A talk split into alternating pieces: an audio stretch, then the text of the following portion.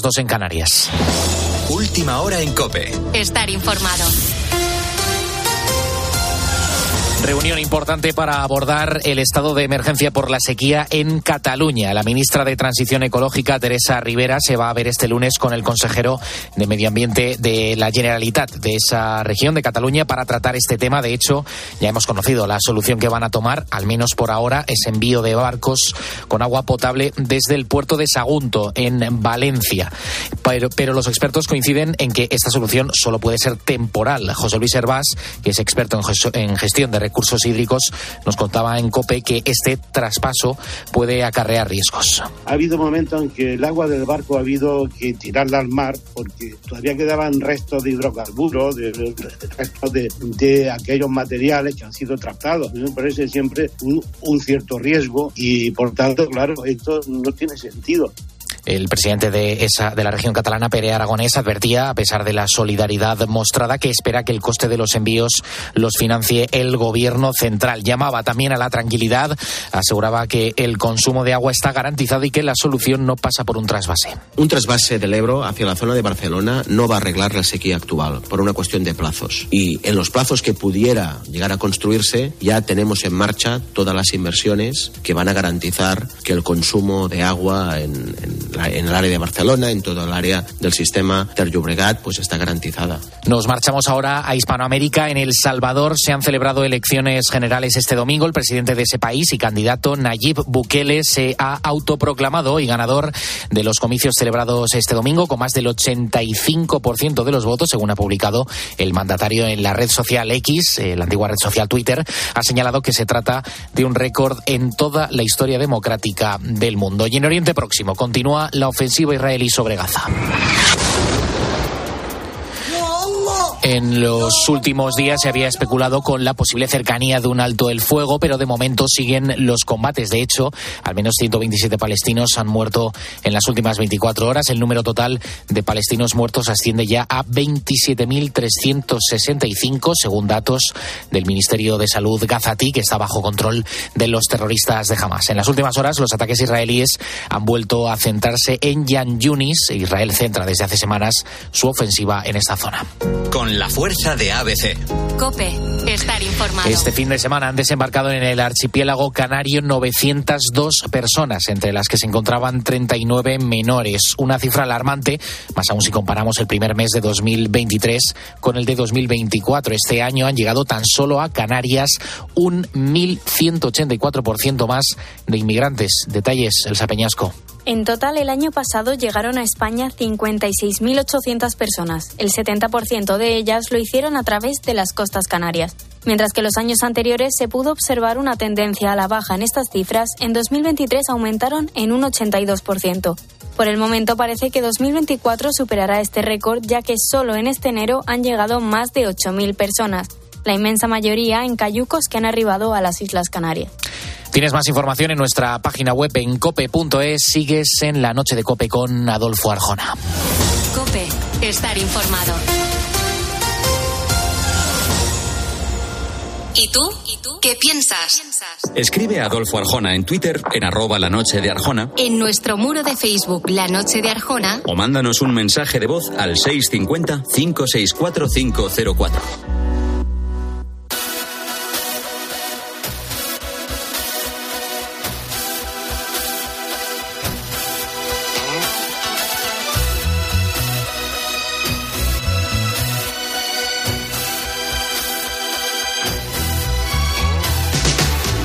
Sabemos lo que pasa en España y en el mundo. Dicen que nunca te acostarás sin saber algo nuevo. Si estás a punto de irte a dormir, si acabas de empezar tu día.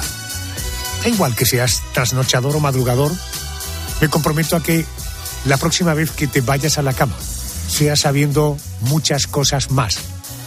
Por eso ahora, en este programa de COPE, La Noche de Arjona, nos rodeamos de expertos para resolver preguntas esta noche además uno de los asuntos es temas muy sencillos o un tema muy sencillo con explicaciones muy complejas. Me refiero a las cosquillas. Empezamos.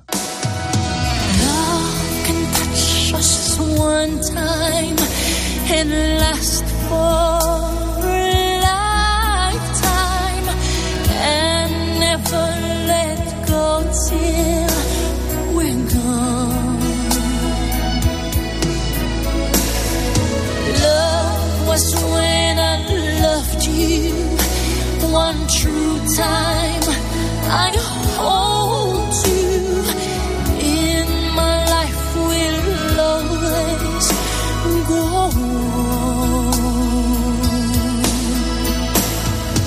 near, far, wherever you are. Vamos a empezar contando, bueno, contando, se ha contado tanto sobre él.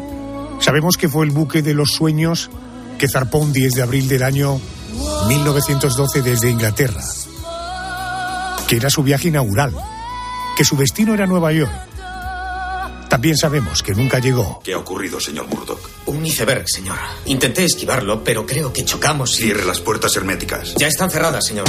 Después de cinco días de travesía, el lujoso transatlántico se hundía después de chocar con un iceberg cerca de la medianoche. Solo tardaría dos horas y cuarenta minutos en hundirse en el fondo del mar. Pero ¿cómo fue aquel choque?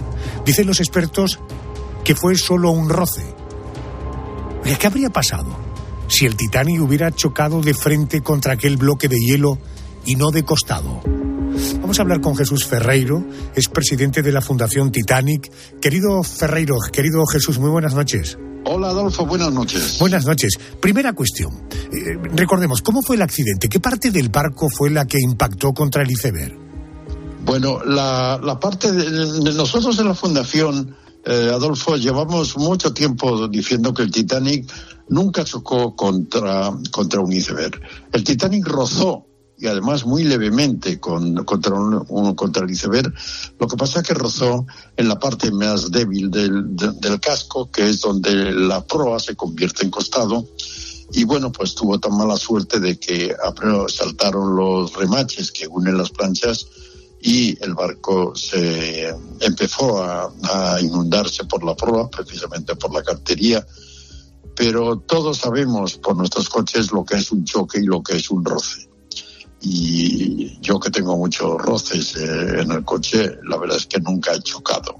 Por lo tanto, tenemos que decir, debemos de decir bien que el Titanic rozó con, contra un iceberg y no chocó contra él. Perfecto, perfecto. Pues eh, eh, siendo rigurosos, después de ese roce que tuvo el Titanic, ¿cuáles fueron los primeros daños que sufrió el, la embarcación? Los primeros daños fueron en la cartería precisamente los cuatro carteros que, iban a bordo, eh, tres británicos y un norteamericano, fueron las primeras víctimas mortales del, accidente. El barco empezó a inundarse por la proa a la altura de, de la cartería y fue saltando las, las separaciones que iban los blindajes que tenía cada, cada parte, era un buque estanco pero no totalmente estanco. Era, era eh, estanco vertical, pero no horizontal. Entonces el agua tuvo que ir saltando las distintas paredes estancas, por eso se hundió por la proa, al no poder el peso del agua que tenía en la proa levantar la parte de popa, que es donde está la parte más pesada del barco, que es la sala de máquinas, el barco se, se partió en dos y por eso se hundió primero la proa y luego la popa. Eh, si te acabas de incorporar, estás sintonizando la COPE, estamos hablando del Titanic, estamos hablando con el presidente de la Fundación Titanic, Jesús Ferreiro. Jesús, ¿cómo era el iceberg? ¿Qué, ha trascendido eh, sobre su tamaño y sobre su forma? La forma mm, es que no hay mucha gente. Primero, hay muy poca gente que, que lo vio y de los supervivientes bueno, yo a las nueve que entrevisté les, pregunté si habían visto el iceberg y ninguno lo había visto. Pero bueno, eh, el iceberg se cree que era, que era un iceberg como mínimo cuatro veces más grande que el Titanic. Tenía forma de una pequeña montaña, luego bajaba y lo como una especie de joroba de un camello, más o menos. Y era, era un iceberg grande tenemos que tener en cuenta, mm, Adolfo, que la parte en, los icebergs, que son muy grandes, la parte que está en la superficie es muy pequeña, porque claro, con el peso del, del iceberg, mm, cuando va pesando, va pesando cada vez más y la parte superior, la parte que está encima de la superficie del agua cada vez es, es más pequeña simplemente por el peso que va cogiendo el iceberg. Por eso los iceberg no se mueven en la dirección de los vientos, sino en la dirección de las corrientes marinas, porque los vientos les afectan poco para su movimiento. Antes me has dicho que has llegado a entrevistar a nueve supervivientes del Titanic, eh, que ninguno de ellos te ha dicho que viera el iceberg. Siendo tan grande como me cuentas, eh, ¿cómo es posible que no lo vieran? Bueno, pues eh, mira, los vigías de, los barcos de, de aquella época y los dos supervivientes de, los del Titanic declararon siempre que los vigías, antes de ver eh, el iceberg, lo oyen y lo huelen. Lo oyen porque rompe la mar contra él como si fuesen contra unas rocas. Entonces es un ruido muy fuerte, pues, es el choque del, de la mar contra, contra algo sólido. Y después lo huelen porque el hielo congelado y echa un olor muy, muy, muy especial. Pero figúrate, esa noche ni había viento y la mar estaba en calma. Entonces, no pudieron oír el roce, el choque de las olas contra el iceberg porque, porque no había mar, no había olas. Y no, poder, no pudieron olerlo porque no había viento. No lo vieron los vigías que iban a bordo, sino el primer oficial, Murdo, que estaba en, las, en la parte de, de estribor del puente del mando, y cuando entró corriendo al puente, dijo, máquinas atrás toda, tenemos un barco en la proa, porque él lo que vio en realidad fueron las luces, sus luces, las del Titanic, reflejadas en el hielo del iceberg. Por tanto, estamos hablando de que no se vio, incluso se confundió pensando que era otro barco. Eh, ¿Se podría haber evitado el accidente de alguna manera, por ejemplo, si el Titanic hubiera navegado más lento? Eh, bueno, eh, es una teoría. Si va más despacio, lo ven, ven las luces más tarde, quiero decir, porque claro, va el barco mucho más despacio. Y luego para la maniobra es muy fácil eh, con eh, virar hacia babor o hacia estribor a mayor velocidad, como nos pasa con los automóviles. ¿eh? Si, vamos a, a, poca velocidad no cuesta mucho doblar para izquierda, para derecha, pero si vamos a, a mucha velocidad eh, el, el, coche dobla rápidamente. Hombre, no creo que hubiese sido más leve. A la velocidad que iba, iba a bastante velocidad, y, yo creo que el roce tal vez eh, lo hubiese dañado más porque hubiese rozado más al centro de, del barco lo que consistía en, mayor peligro. Eh, Jesús, vamos a la pregunta que nos con la que arrancábamos. Si el Titanic hubiera chocado de frente y no lateralmente, ¿los daños habrían sido eh, diferentes? Hubiesen sido peores. Claro, si el Titanic hubiese chocado a la velocidad que iba, hubiese habido, yo creo que más víctimas, más víctimas mortales, porque a esa velocidad, en una masa tan grande, vamos, es que, es que hubiese sido terrible. El naufragio hubiese sido tal vez más lento, porque el agua entraría menos, menos agua, por la proa y entonces le hubiese costado más hundirse. Pero las consecuencias eh, de la tripulación y de los pasajeros hubiesen sido peores. Entiendo. Querido Jesús Ferreiro, gracias por atenderme. Es el presidente de la Fundación Titanic. Gracias y buenas noches. Buenas noches, Adolfo. For all we know, we may never meet again.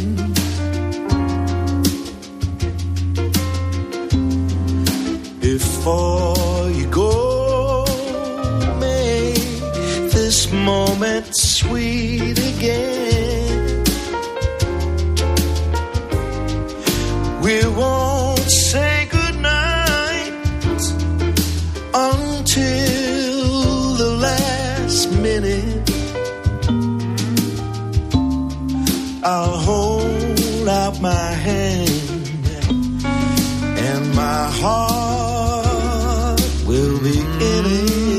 Qué bonito, qué bien lo hace Paul Carrack.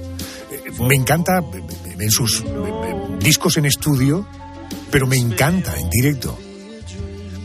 Te hablar de alguien que acaba de cumplir 53 años hace unos días. Es cosecha del 71. Estudió periodismo, pero lo que verdaderamente le gusta es escribir. Le gusta contar historias. ¿Cómo vendes la lectura? Don Melchor me la vendió muy bien. Él es el que me hacía que yo leyera en clase también los cuentos que escribía. Yo era mi editorial, ponía todo, ediciones eh, MH. La lectura viene de ahí y yo creo que la escritura también viene de ahí. Por esta afición, en el año 2014 le concedieron el premio Primavera de Novela por La Noche Soñada. Y en el año 2022 el premio Fernando Lara de Novela por Adiós Pequeño. París es probablemente su ciudad favorita. Y ahora vuelve a recorrer la capital francesa durante los felices años 20 con una auténtica historia de amor. Te hablo de Máximo Huertas. Seguramente te suena más si te digo Maxim Huertas. Señor Huertas, buenas noches. Muy buenas noches, Adolfo. Muchas, muchas gracias. 53 años no son pocos, pero tampoco son demasiados, ¿no? Bueno, en mi casa dicen ya lo de darle la vuelta al jamón, pero eh, la parte que queda supongo es está igual de sabrosa porque es la misma pata. No tengo el gusto de conocerte personalmente, aunque eres un personaje que a muchos nos resulta familiar. El llamarte Maxim, eh, ¿me puedo permitir esa confianza? Sí, no hay ningún problema. ¿eh? Ya hay muchos años que mucha gente me ha llamado así. Como en casa me llaman de otra manera, no hay problema. Maxim, ¿qué tiene París para ti que, te ha inspirado en, tantas historias? Pues eh, me- París me ha servido para construir esta gran historia de amor eh, que es París despertaba tarde, de la historia de Alison Humpert, de una modista humilde en plenos años 20 y me gusta mucho eh, esa década eh, que es tan tan breve pero tan intensa y eso me ha servido para para inspirarme y crear esta historia de, una mujer eh, a la que acaban de abandonar en la primera página y que tiene que recomponerse como la como la ciudad. Tiene que eh, pues sufrir una metamorfosis hacia bueno hacia la felicidad y en, medio de unos años locos. Y a mí me gusta mucho para particularmente a mí es una ciudad que a mí me eh, me fascina eh, como turista como como lector de todo lo que producen como bueno me hace sentir muy bien Fíjate que hablas de la década de los años 20 en París. No sé si es fruto de la casualidad o no. El hecho de que en el año 1924 París se prepara para los Juegos Olímpicos o desarrolla los Juegos Olímpicos del 24 y justo ahora París se prepara para los Juegos Olímpicos de 2024. ¿Esto es producto de la casualidad o de alguna manera había alguna conexión y estaba previsto? Pues estaba es, es resultado de una obsesión eh, y ponerme como meta mi 1924 no 2024 para este centenario me parece una manera de de homenajear o de disfrutar de, de la historia en un momento eh, muy clave muy importante, muy disfrutón, muy de locura, muy de deporte, con esos Juegos Olímpicos, como tú dices, en este año. Y es como, en esta novela es un espejo de cómo éramos hace 100 años, con los protagonistas, las protagonistas, y para que veamos lo que hemos cambiado, justo cuando ahora mismo también tenemos otros Juegos Olímpicos. Yo sé que me han dicho, o sea, me han contado que has recorrido con algunos periodistas los rincones eh, que han inspirado esta novedad. Eh, eh, ¿Cómo era el París en los años 20, Maxim, y qué encontramos de aquella ciudad 100 años después? Yo he querido ser fiel para que el lector, cuando entre en París despertaba tarde, entre en esa máquina del tiempo y disfrute de la novela, disfrute de la historia de amor, disfrute de ese sagrado corazón que en ese 1924 están terminando las vidrieras y vea esas dos valencianas que hay en el altar, eh, se cuele en la Place du Tetre o baje hacia la Place de Bosque, eh, sienta donde siente el corazón la protagonista latir en las paredes de la iglesia de San Paul o en el barrio donde vive eh, un nuevo amor, en esas galerías que hay escondidas como un laberinto que refleja muy bien ese, eh, ese laberinto en la cabeza que tiene ella, de qué hago, qué no hago, qué decido, eh, o la fiesta en Ledom, la noche vieja que sucede en Ledom, eh, eh, donde estaban. Y todos esos lugares que te acabo de, de hacer en este paseo que hicimos con esos periodistas que has dicho, eh, existían en 1924. Y he querido que los mismos lugares que estaban hoy estén, por si alguien siente el capricho de colarse en esa máquina del tiempo con el libro, con la historia o, o llegando a París. Qué bueno. Eh, decías, primera página, la protagonista sufre un revés amoroso. Eh, también me dicen que es una novela que mezcla personajes ficticios y reales. Eh, ¿Quiénes son esos personajes? Pues son todas esas estrellas de ese 1924 exacto, año exacto, ahora hace un siglo, eh, que van desde los deportistas eh, como Johnny Weissmuller, que de pronto fue Tarzán, eh, los pintores que están en esos talleres triunfando, sentados también en las terrazas, los escritores como Hemingway, Fitzgerald, bueno, eh, Pasquín, el fotógrafo eh, Man Ray, el emprendedor André Citroën con la casa Citroën, que empieza a hacer sus nuevas rutas, y la gran estrella del París de 1920 hasta bueno toda la década, la gran vedette y artista Kiki de Montparnasse, que son todos protagonistas y todos personajes reales que mezclo con los de ficción para que esa historia de amor eh, tenga pues la nota es más real y sufras con la protagonista, te ilumines con ella, te cueles al cine también con ellos, porque estamos en un momento de, de películas mudas, de swing, de jazz, y esa mezcla de realidad y, ficción hace la que la novela pues tenga, tenga piel y tenga otra temperatura. Déjame que sigamos hablando de efemérides porque eh, tengo entendido que la publicación de esta novela coincide con el primer año, primer aniversario de la librería que abres en el municipio de Buñol, en Valencia, la librería Doña Leo. Cu- ¿Cuál es el estado de salud de la librería? Pues mira, hoy se ha caído una estantería de tantos en- eh, encargos y me ha enviado la foto, eh, sí, me ha enviado la foto eh, Yolanda, que está al cargo de, de la librería, dice, mira lo que ha pasado. O sea, que una de las librerías que no se ven, está en la trastienda, ah, se ha venido abajo. Eso es, eh, mm, bueno, resultado de la cantidad de libros pedidos, firmados, que viene la gente a Buñol de todos los lugares de España, una librería pequeña, pero que es eh, un epicentro de vida en el pueblo, que ha cambiado la vida del pueblo, que, que hay otra mirada hacia los libros, porque no había librería, nunca ha habido librería en el pueblo. Ha habido papelerías, pero no ha habido una tienda exclusivamente dedicada a los libros. Y esta, esta librería está siendo, pues, bueno, motivo de muchísimas alegrías, de eh, satisfacciones, de encuentro con lectores, con autores que vienen, con escritoras, o sea, todo lo que genera la librería de Doña Leo en Buñol, como digo, es el kilómetro cero de la felicidad. Esa librería en Buñol, en, en Valencia, tiene una historia, una historia eh, de alguna manera o de todas las maneras muy asociada a tu mami. Por cierto, ¿cómo, cómo anda de salud? ¿Cómo está? Claro, cuidando, ¿qué diríamos? Eh, la vamos cuidando. Bien, bien, me, me alegro, me alegro que me digas esto. De- de- Déjame que hagamos un ejercicio de memoria. Mira, eh, eh, quiero pegar un repaso a un año, el año 1991. Tú tenías 20 años. Eh, ¿Tú recuerdas dónde estabas y lo que hacías con 20 años? Eh, con, eh, con 20 años, eh, tal vez en el 91 ya estoy en segundo eh, de periodismo, estudiando en el- la Universidad eh, de Valencia, en Moncada, la única que hay de periodismo. En el 91 estoy ahí, pero no me digas qué está pasando porque no recuerdo yo a los a los 20 años que estoy haciendo. Bueno, pues tú no recordarás claramente qué hacías con 20 años, pero déjame porque yo voy a, a zarandearte un poco la memoria.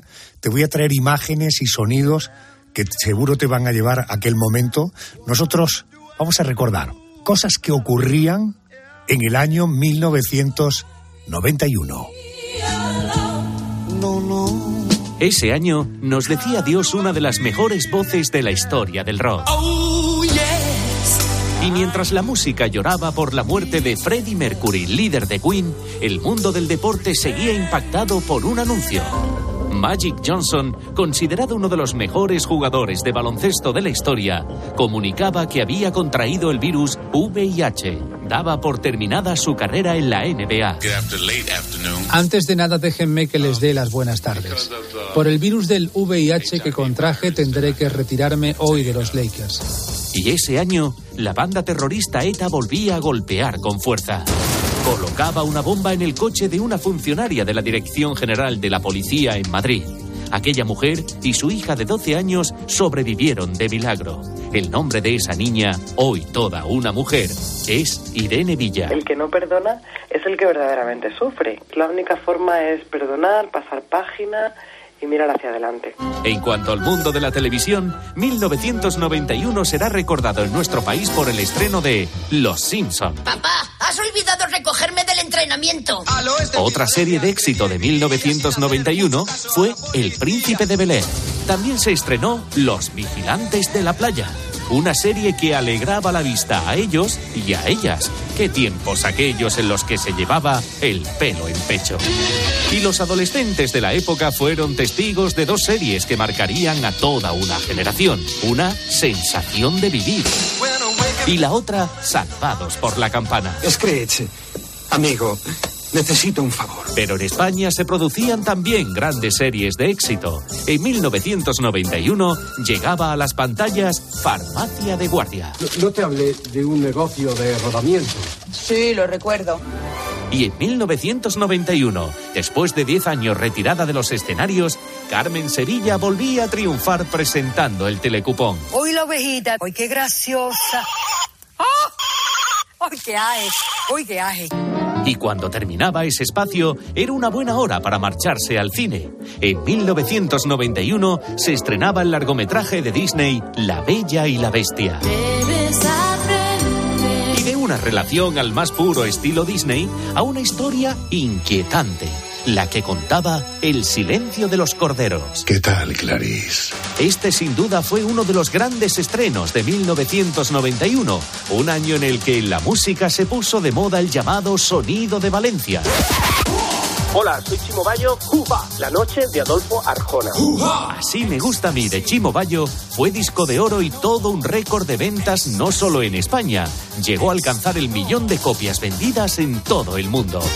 Pero no fue el tema del verano de ese año. Ese honor fue para Banda Blanca y su famosa receta de... Sopa de caracol. Y en 1991, el rey de las listas a nivel internacional fue Phil Collins. Another Day in the Paradise fue número uno en 10 países de todo el mundo y consiguió ese año el Grammy a la mejor grabación. Seguro que Phil Collins no olvidará el año 1991. A ver, Maxine, ¿alguno de estos sonidos te ha retrotraído a esos 20 años que tenías en el año 91? Pues sí, me acabo de ver en Benidorm. De pronto, cuando ha salido lo de los vigilantes de la playa, me da una sensación eh, de Benidorm con mis primas con 10 añitos, claro, y yo paseándolas. Sí, sí, que se quedaban a ver eso. Eh, y que los sonidos me quedan. Eh, no, no tengo 110 años, pero de pronto me ha parecido otro siglo, ¿eh? De pronto me ha parecido todo eso, otro siglo. Eh, y Phil Collins, la canción, madre mía. Me ha parecido como si estuviera más, a pesar de tener yo ya 20 en ese momento, estuviéramos hablando de otra, e- de otra época, glacial. Es la relatividad del tiempo. Nosotros aquí tenemos un espacio donde sometemos al oyente a contarle cosas que ocurrieron una semana como esta, pero de hace un año, y hay veces que a mí también me deja perplejo decir, qué barbaridad, hace un año solo. todo eso. Estaba de la sopa de caracol, por Dios, es que acabo de acordarme de mi vecino Mateo, que estaba, que bailaba esa canción, que todos la pronunciábamos mal, obviamente. Y sí, sí, ahora, ahora me acabo de dar cuenta de la edad que tiene. Déjame que volvamos a tu vida profesional. Eh, No debemos olvidar que además de escritor eres periodista. Creo que eh, estás haciendo un programa de entrevistas en, en una tele valenciana, La Vida al Maxim o al Maxim, eh, eh, con pretensiones de, de volver a primera línea de batalla y volver a hacer algo en alguna cadena nacional o en la radio, Maxim, o ese es un tema eh, que eh, entras y sales para poder seguir escribiendo. Programa ya, ya no está, está todo grabado y está, ya está todo emitido. Este, en entrevistas, sí, porque es un juego de palabras. Es la traducción literal de La vida al máximo, tal cual, y son entrevistas. Eh, en mi casa, que vienen invitados, y se monta una fiesta y coinciden varios personajes, eh, autores, actores, eh, bueno, cantantes, está muy bien. Y, pero ya está, ya está grabado. Y ahora las prioridades cambian cuando uno se preocupa eh, bueno, tiene unos asuntos familiares que atender, pues las prioridades también cambian. Seguramente a los 20, como estas músicas que estamos escuchando de 1991, pues no, pero a los 53 sí, que las prioridades pues son otras y si hay programa de televisiones me tiene que gustar mucho. Ya uno no sale ya con cualquiera a estas edades. A veces está muy bien solo también. En muchas tertulias con amigos, en cenas, en salidas que hemos hecho, ahora ya prácticamente el asunto no, no se aborda, pero en su momento te puedes imaginar que hablamos mucho de esto. Y me, apetece preguntarte solo una cosa, volver alguna vez, eh, bueno, volver a la política. Eh, Si alguna vez la política te vuelve a llamar, ¿ese paso lo darías o no necesariamente? Yo creo que me, lo preguntáis tanto que yo creo que estáis deseando que vuelva, ¿eh? Eh, pero no, no, no pertenece a mi, no pertenece a mi mundo porque yo nunca me he dedicado a eso. O sea que no, no pertenece a mi mundo. eh, simplemente he participado eh, y ya está. Me he dejado eh, tentar por, bueno, producto de la, de lo que me gusta la cultura simplemente, pero no, no, no pertenece a mi mundo ni nada. Ya está. La nueva novela de Máximo Huertas, de Maxim Huertas, se titula París.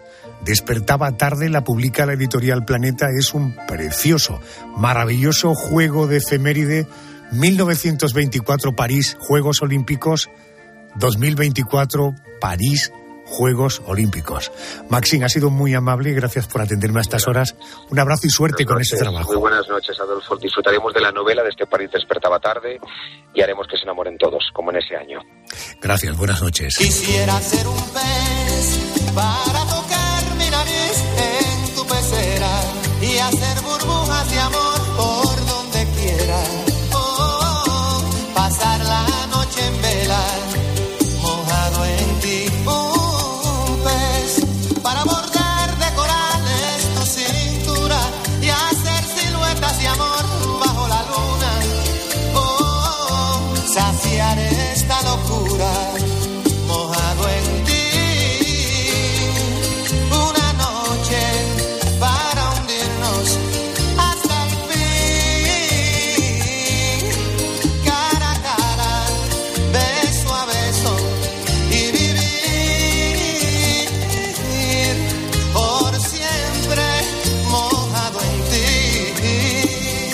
que Juan Luis Guerra nos habla de amor, ¿por qué no hablamos de, de cosquillas?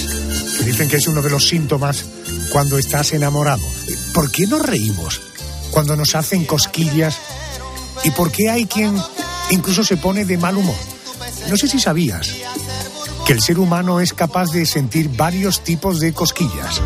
Si pasamos ligeramente las yemas de los dedos por la piel, el cosquilleo que nos provoca se llama nismesis o nismesis. En cambio, las cosquillas que nos producen carcajadas son las gargalesis, son más intensas y solo surgen si nos la provoca otra persona. Ambas son una respuesta involuntaria e instintiva. Pero ¿por qué nos reímos cuando nos hacen cosquillas incluso? Porque hay personas que se ponen de mal humor cuando les hacen cosquillas. Es una pregunta muy sencilla, pero fíjate, para responderla, tengo que acudir a un neurólogo, al doctor, al doctor Jesús Romero Imbroda. Doctor, muy buenas noches, bienvenido a la cadena COPE. Buenas noches, Adolfo. Muchas gracias por la invitación. Hola Jesús, Eh, eh, ¿las cosquillas tienen alguna función? Tenemos la sensación de que todo lo que ocurre en nuestro orga- organismo aparece por algo, tiene algún objetivo, alguna finalidad. ¿Las cosquillas tienen una función biológica? Bueno, eh, los seres humanos somos seres sensoriales eh, que integramos información del entorno a través de la vista, del gusto, del tacto. Y sí es cierto que, que a, a lo largo de la evolución se ha desarrollado esta anécdota sensorial que son las cosquillas, ¿no? Que son, las he explicado de manera muy brillante, eh, cómo, cómo las experimentamos. Y aunque no tienen una función biológica de primer orden a la hora de preservar el individuo, pero sí desde el punto de vista emotivo hay una consideración emocional que hacen que, que no toda persona pueda evocar las mismas cosquillas a otro individuo y haya una vinculación también no solo eh, de risa, sino también emocional o de afectividad vinculada, ¿no? Ujú. Eh, Porque hay puntos de nuestro cuerpo donde tenemos más cosquillas que en otros.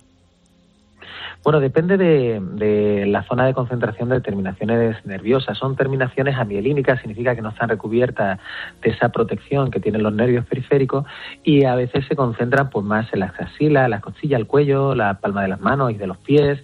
Entonces, bueno, son más fácilmente de, de- de estimular, ¿no? Es decir, hay otras modalidades sensoriales como, como es el picor, como es que también se influye esa, esa eh, depende del estímulo que sobre esas terminaciones eh, nerviosas se, se hace. Entiendo. Eh, eh, ¿Todas las personas tenemos cosquillas o unas personas sienten más cosquillas que otras? Fíjese que estoy hablándole de sensibilidad individual, eh, parangonable también a la sensación al umbral del dolor. O doctor, lo que me contaban el otro día que me pareció absolutamente alucinante. Eh, hablando con un experto en temas digestivos, hablo de un médico, me hablaba de que hay pacientes que tienen sensibilidad basal. Entiendo por esto que es gente que siente cosas estando, desde luego, sin ninguna patología y en un estado de absoluta tranquilidad, es decir, no hay ninguna razón aparente. Es muy fuerte esto, ¿eh? Sí, sí, así es, ¿no? Eh, depende de situaciones que incluso de manera eh, consciente no, no gobernamos, ¿no? Eh, para que haya cosquillas, pues tiene que haber una situación de vigilia, es decir, de despertar, estimular eh, cosquillas ahora durante el sueño, si alguien lo quiere probar, pues a veces no tiene la respuesta deseada o similar a la que se está cuando se está despierto. Eh, es variable las cosquillas entre en diferentes individuos, pero en el propio individuo a lo largo de su vida, en algún momento determinado, sobre todo cuando es niño o bebé o después más mayor, eh, puede tener más sensibilidad a cosquillas o, o percibirla de, en esa experiencia no multisensorial que casi no tiene ni que estimular al tacto, ya que casi con mirar o con empezar al acto de hacerlo lo puede desencadenar, no evocar, no esa es la magia ¿no? de, de, de, de los seres humanos. Ah, Bueno es, bueno, es que el cerebro es increíble. He de decirle, sin que esto eh, signifique nada positivo sobre mí, que si a mí alguien me hace cosquillas en los pies, pero yo me concentro y decido que no voy a tener cosquillas, aguanto una barbaridad y me están tocando los pies con las uñas o con una pluma y realmente aguanto las cosquillas. Si no hago el esfuerzo de concentración, palmo a los cinco segundos. Claro, pero muchas veces a, a- a- a costa de, de- de poner una energía mental importante a la hora de, de- inhibir. Somos capaces de inhibir y concentrarnos en inhibir de manera aferente, es decir, las sensaciones que nos llegan al cerebro, ¿no? Concentrarnos para no provocar la retirada o, es- o desencadenar esa, esa risa humorística eh, que, nos provocan determinadas cosquillas, ¿no? Oiga, eh, ¿por qué si nos hacemos a nosotros mismos cosquillas no tienen el mismo efecto? Y le pido por favor que me confirme si es verdad que las personas con esquizofrenia, ellos se hacen cosquillas y las sienten como, eh, digo, se hacen cosquillas a sí mismos y las sienten como si las estuvieran recibiendo de otras personas. En un caso, A, si nos hacemos cosquillas a nosotros mismos, ¿por qué no nos produce la misma reacción? Y B, ¿las personas con esquizofrenia realmente lo viven así? Bueno, eh, la percepción de las cosquillas eh, como experiencia multisensorial interviene en varios eh, circuitos cerebrales, no solo la percepción en la terminación nerviosa en el pie o en la mano o en el cuello, sino que se integran y viaja esa sensación por diferentes estructuras, por el hipotálamo, por a nivel subcortical, el cerebelo es una parte que también interviene en la programación y después se se vinculan con una zona muy concreta del cerebro a nivel prefrontal, que es la amígdala, a nivel basal, que la amígdala, digamos, es eh, la parte más importante para decir si unas cosas, algo nos encanta o algo nos provoca aversión. Hay gente que las cosquillas le provoca aversión, como una música, o que le provoca, que le gusta, como también una música. ¿no? Entonces, esa integración es la que operativamente dice, ok, para adelante, te, te gusta. Pero en esa programación, la percepción, si nosotros intervenimos y activamos zonas motoras, inhibimos nuestra capacidad de percepción, porque somos muy predecibles con nosotros mismos, ¿no? Entonces, como somos tan predecibles y un poco sosos con nosotros mismos, no podemos desencadenar la- las cosquillas. Eh, Por otro lado, lo que comentabas, hay enfermedades cerebrales donde eh, no, no solo la esquizofrenia, sino hay algunos ictus donde el propio organismo es incapaz de reconocer zonas del propio organismo, ¿no? Son zonas extrañas, uno puede no reconocer su brazo como, como uno mismo, ¿no? En cuanto a la esquizofrenia, que es una enfermedad donde hay todavía muchas cosas que averiguar y discernir, pero hay, digamos, consideraciones de la gestión de las emociones un poco complejas, hay algunas personas que puede pasar, pero no se puede generalizar, ¿no? Sobre todo porque además los pacientes deben estar tratados, ¿no? Y el tratamiento pues inhibe este tipo de, de consideraciones, ¿no? Pero en alguna cosa se ha en algún caso se ha reportado que, que esto sucede y que sí, evidentemente se puede desencadenar esas cosquillas con esa eh, capacidad humorística, ¿no? Que si medimos en resonancia funcional vemos que se ríe más si el cerebro se enciende más, ¿no? Hay bastante correlación. Ah, qué bueno. Por pronto debo entender que puede variar eh, nuestra reacción a las cosquillas en función de nuestro estado de ánimo o de nuestro estrés. Sin duda, sin duda. Cuando más relajado estamos, pues nos podemos disfrutarlas más y cuando más estresados, eh, pues quizá un poco menos. También hay, un, hay una, como cualquier estímulo, eh, también hay un periodo de agotamiento, ¿no? Es decir, no, no es eterna la respuesta al estímulo, Llega un momento que, que, que uno se cansa y, digamos, el umbral eh, de, respuesta cambia y hace que, que, ya las inhiba, ¿no? Por eso las cosquillas, estaremos todo el día haciendo cosquillas, pero no, aparte de no ser operativo, no, no evoca esa respuesta. Los animales tienen cosquillas, digo esto porque yo a mi perro le suelo tocar debajo de las patas a Popeye, debajo de las patas no digo en las pezuñas, sino en los ovaquillos, y él me suele mirar con cara diciendo, este soplagaitas que estará buscando aquí debajo de mis patas, ¿no? Eh, ¿Ellos tienen cosquillas? Bueno, hombre, hay que diferenciar que el estímulo táctil de, la caricia es agradable para cualquier ser vivo, ¿no? Pero el, el estímulo concreto de las cosquillas eh, se ha visto que en algunos animales, pero son más primates, ¿no? Es decir, primates que pueden tener esa, eh, eh, esa respuesta a un estímulo concreto. los perros responden más a la, caricia habitual de, sensación de placer o de cariño, pero a las cosquillas, evidentemente, el perro te va a mirar como, ¿qué, pretendes conseguir con esto?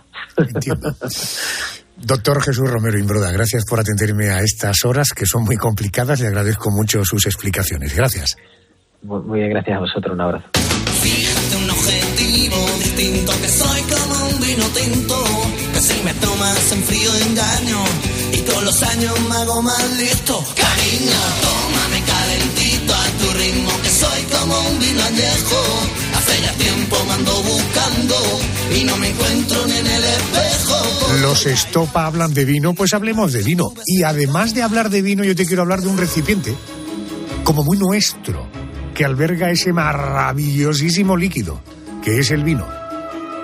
Para descubrir el origen de la bota, que es de lo que te voy a hablar, tenemos que viajar, Pedro González, muy atrás en el tiempo, ¿verdad? Así es, Adolfo. Se han encontrado testimonios de la existencia de este objeto, de la bota, fíjate, en la antigua Grecia e incluso en la Biblia aparecen referencias. Eh, estamos hablando de la bota de vino, que aquí en España es el país de mayor tradición botera en el mundo. Ahora bien, ¿te has preguntado alguna vez ¿Cómo se fabrica una bota de vino? Quiero hablar con el gerente de la fábrica de botas Las Tres Zetas, Héctor Pérez. Muy buenas noches, bienvenido a la COPE. Hola, buenas noches. Buenas noches. Héctor, una pregunta. ¿Las tres Zetas por qué? ¿Porque los primeros dueños de esta fábrica fueron Zacarías, Celedonio y Circonio?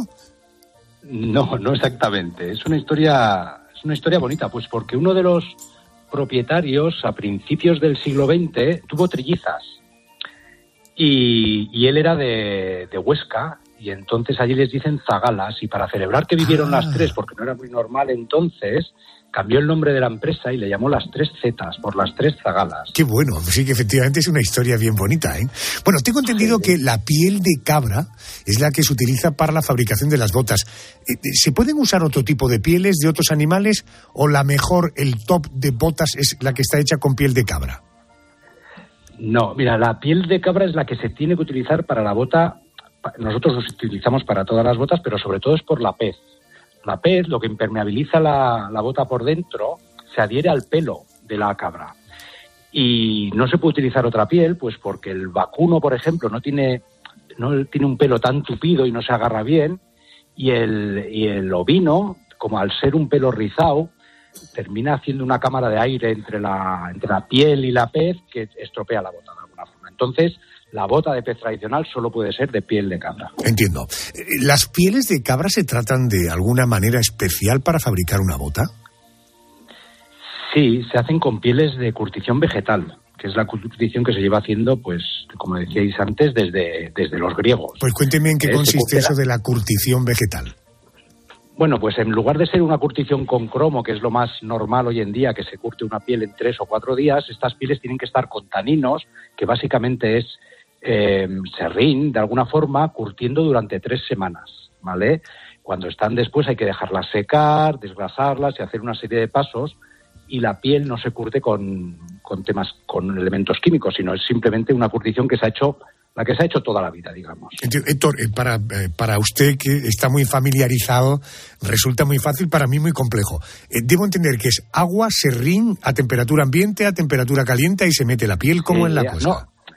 no, no sé exactamente el proceso, pero es agua con serrín y ahí se mete a temperatura, me imagino que, que irán variando sus temperaturas y se, se tienen las pieles ahí sumergidas durante eso, tres semanas, básicamente. Una vez que pegamos las pieles, me han dicho que eh, se sopla a través de un palo para conseguir la forma tradicional de la bota. ¿Me puede explicar o poner un poco en orden en esto que yo acabo de decir? Mm, No, no sé mucho a qué se refiere. Nos, mira, la, la bota, una vez que tienes las pieles, eh, ah, estarías diciendo para, la, para los pellejos. Exactamente, exactamente. Vale. El pellejo es aquello que se utilizaba, aquello con lo que Don Quijote le daba machetazos de alguna forma, que eran las pieles de cabra dadas vueltas del revés y, y, en pe- y con pez en el interior, que era donde se, se transportaba el vino y se llevaba el vino, que eran unos odres, digamos, también se les llamaba odres, ¿eh? que, era, que ahí cabían entre 30 y 50 litros en cada uno de ellos. Y eso sí que se, lo que tiene de especial el odre es que sacaban la piel entera. Es decir, eh, una vez sacrificado el animal, salía la piel con aire, se soplaba para poder sacar la piel entera. Ah, correcto, Y entonces se, ata- se ataban las patitas, el cuello y entonces el resto se empelgaba para, para poder introducir el vino. Y eso es lo que aparece, eh, con eso emborracharon a Polifemo en, en la Odisea. Correcto. Oiga, eh, eh, tenemos ya la piel, la cosemos, pero yo me pregunto, ¿cómo se consigue que quede sellada para que luego no se salga el vino entre las costuras? Vale, hay que darle tres cosidos a la piel. Una vez que tienes la forma hecha, hay que dar un primer cosido para eh, fijar la forma, digamos, para fijar la- las pieles. Un segundo cos- cosido que lo que le hace es esa forma de barriguita que tiene una, una bota cuando usted la llena de vino, que se tiene una forma de barriguita, pues es, es un zurcido que se le da por el borde. Y luego un tercer cosido que se trata de poner una trenza de tela que va por toda la costura haciendo presión a la costura, de forma que, que, que aguante bien la costura. ¿eh? Entonces son esos tres cosidos los que hacen que, que- y luego la impermeabilización, obviamente, los que hacen que, que luego no pierda vino la bota. Correcto, sí, esto es una pasta resinosa que pega eh, toda esa parte, esto los expertos le llaman la pez. Eh, curiosidades, Pedro. Curiosidades que tengo para Héctor. Eh, tengo entendido que hay que poner luego una boquilla o un tapón, que es por donde evidentemente se rellena y luego se bebe también el contenido de la bota. Eh, ¿Esa boquilla de qué material está hecho y cómo se une a, a la bota, a la piel? Mira, eso es un brocal, le llamamos brocal. Pues el brocal a- hoy en día está hecho de, melamina, pero antiguamente era o de asta de toro o de madera, podía ser. Y nosotros, en nuestro caso, lo que hacemos es cuando empezamos la bota, que es cuando le echamos la pez dentro y vaciamos el sobrante, entonces metemos el brocal. Y ha cambiado sus usos porque al final hoy en día no puedes, no hay suficiente ni asta de toro ni, su- ni el tema de la madera también al final tampoco es viable, digamos, de alguna forma. Héctor, me han dicho que la bota hay que curarla. ¿Eso en qué consiste?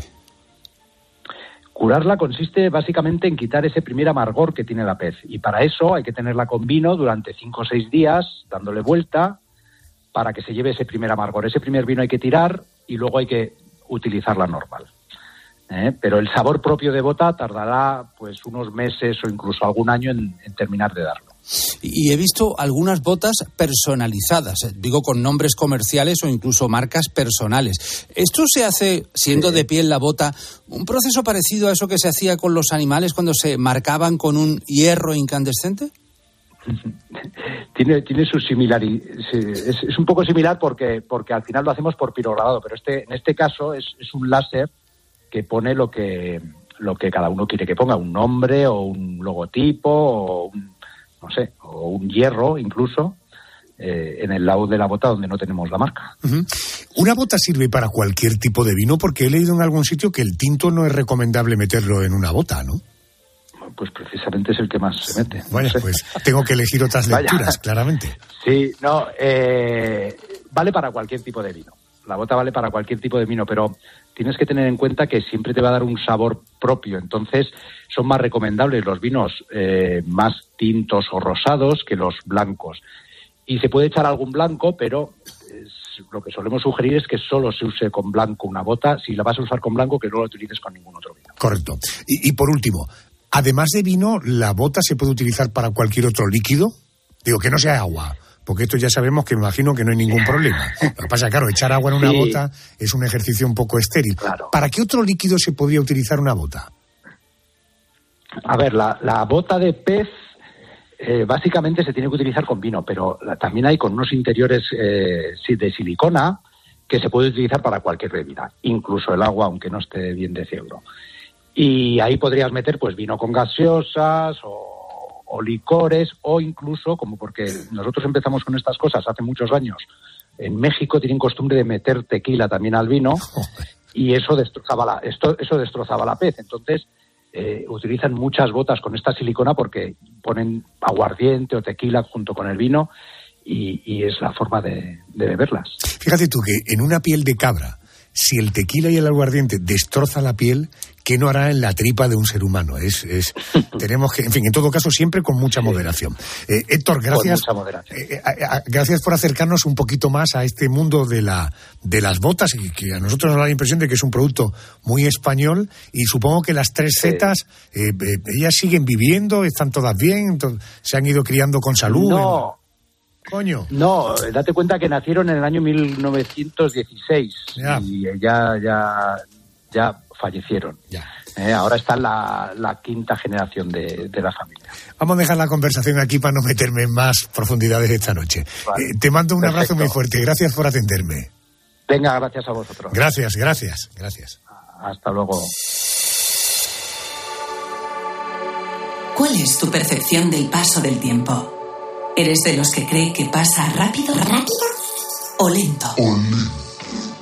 Hagamos un sencillo ejercicio y recordemos noticias ocurridas una semana como esta, pero de hace justo un año.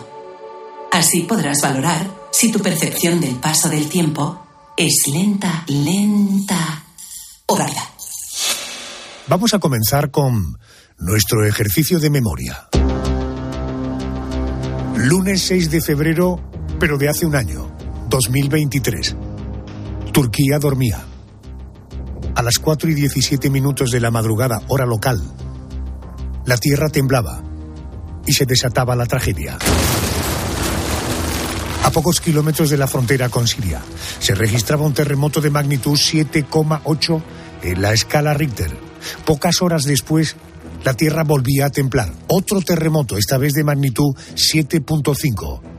Tras las sacudidas, querido Andrés, solo quedó el caos, la destrucción y la muerte. Así es, centenares de réplicas siguieron a los grandes terremotos. Llovía sobre mojado, 6.000 edificios se vinieron abajo como un castillo de naipes y miles de ciudadanos quedaron atrapados. Personas para las que, en el mejor de los casos, comenzaba una carrera contrarreloj para ganar la batalla a la muerte.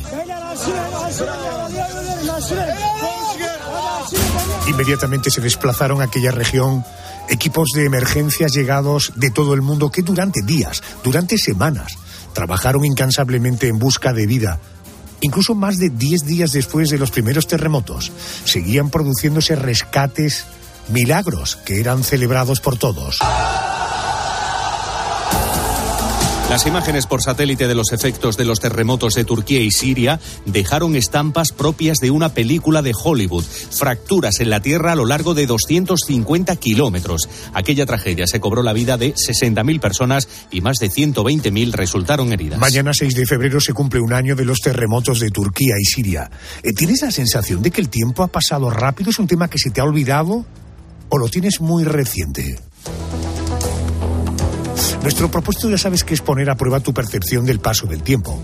Vamos con otro ejercicio de memoria que nos lleva, nos traslada al mundo del cine. Es duro. Requiere concentración en la voluntad. Energía en el alma. Experimentáis júbilo cuando el primero rompe la cinta al llegar, especialmente si habéis apostado por él. Pero ¿cuánto dura? Este audio pertenece a Carros de Fuego, película de 1981, ganadora de cuatro premios Oscar, entre ellos Mejor Película y Mejor Guión Original. Tal día como hoy, pero de 2023, fallecía su director Hugh Hudson. Hablando de directores, esta semana se cumple un año del estreno de la última peli de Steven Spielberg. Las películas son sueños que jamás olvidas. Si dejas de hacer películas, le romperás el corazón a tu madre. No sé qué hacer yo. Haz lo que te dicte el corazón. Te hablo de los Fabelman. Bueno, el film desarrolla una semi-biografía de la infancia y juventud del propio director y fue una de las favoritas a los premios Oscar de 2023 con siete nominaciones. Pero, Orjona, ya sabes lo que pasa cuando uno es muy favorito a los Oscars, ¿no? Lo que suele pasar. Me pasa eh, a diario. bueno, terminó estrellándose en la ceremonia de entrega que ofrecimos aquí en directo, por cierto, en la noche de Arjona, y los Fabelman, Fabelman no consiguieron ni una estatuilla. Es una película absolutamente recomendable. Es esa imagen de los años 50 norteamericanos esa imagen que tenemos de mujeres con los electrodomésticos recién incorporándose en nuestras vidas, esos bosques de árboles infinitos, esa textura del color, es una película absolutamente recomendable. En todo caso, se cumple un año desde aquel patinazo de los Fabelman. Se cumple un año. ¿La percepción del tiempo para ti ha sido rápida o lenta?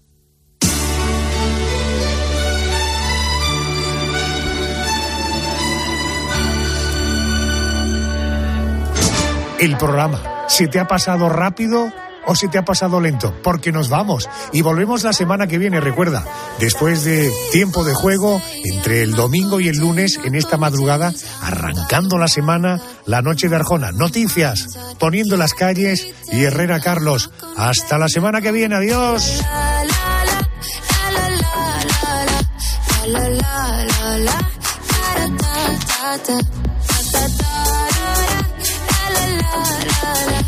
La la la la.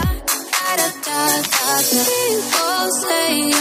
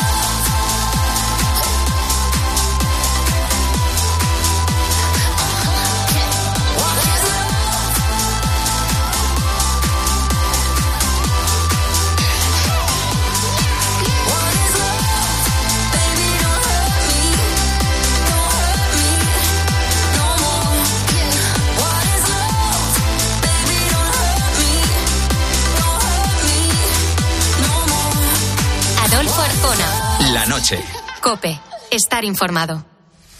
Están a un paso de la final de la Copa del Rey y solo puede quedar uno.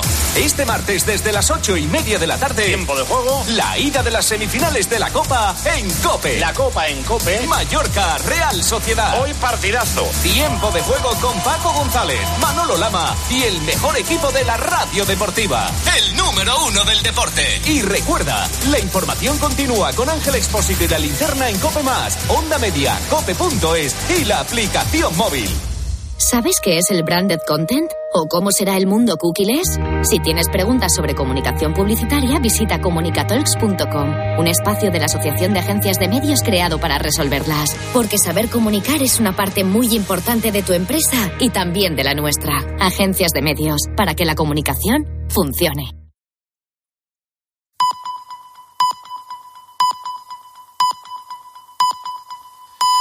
Alcanzamos las cuatro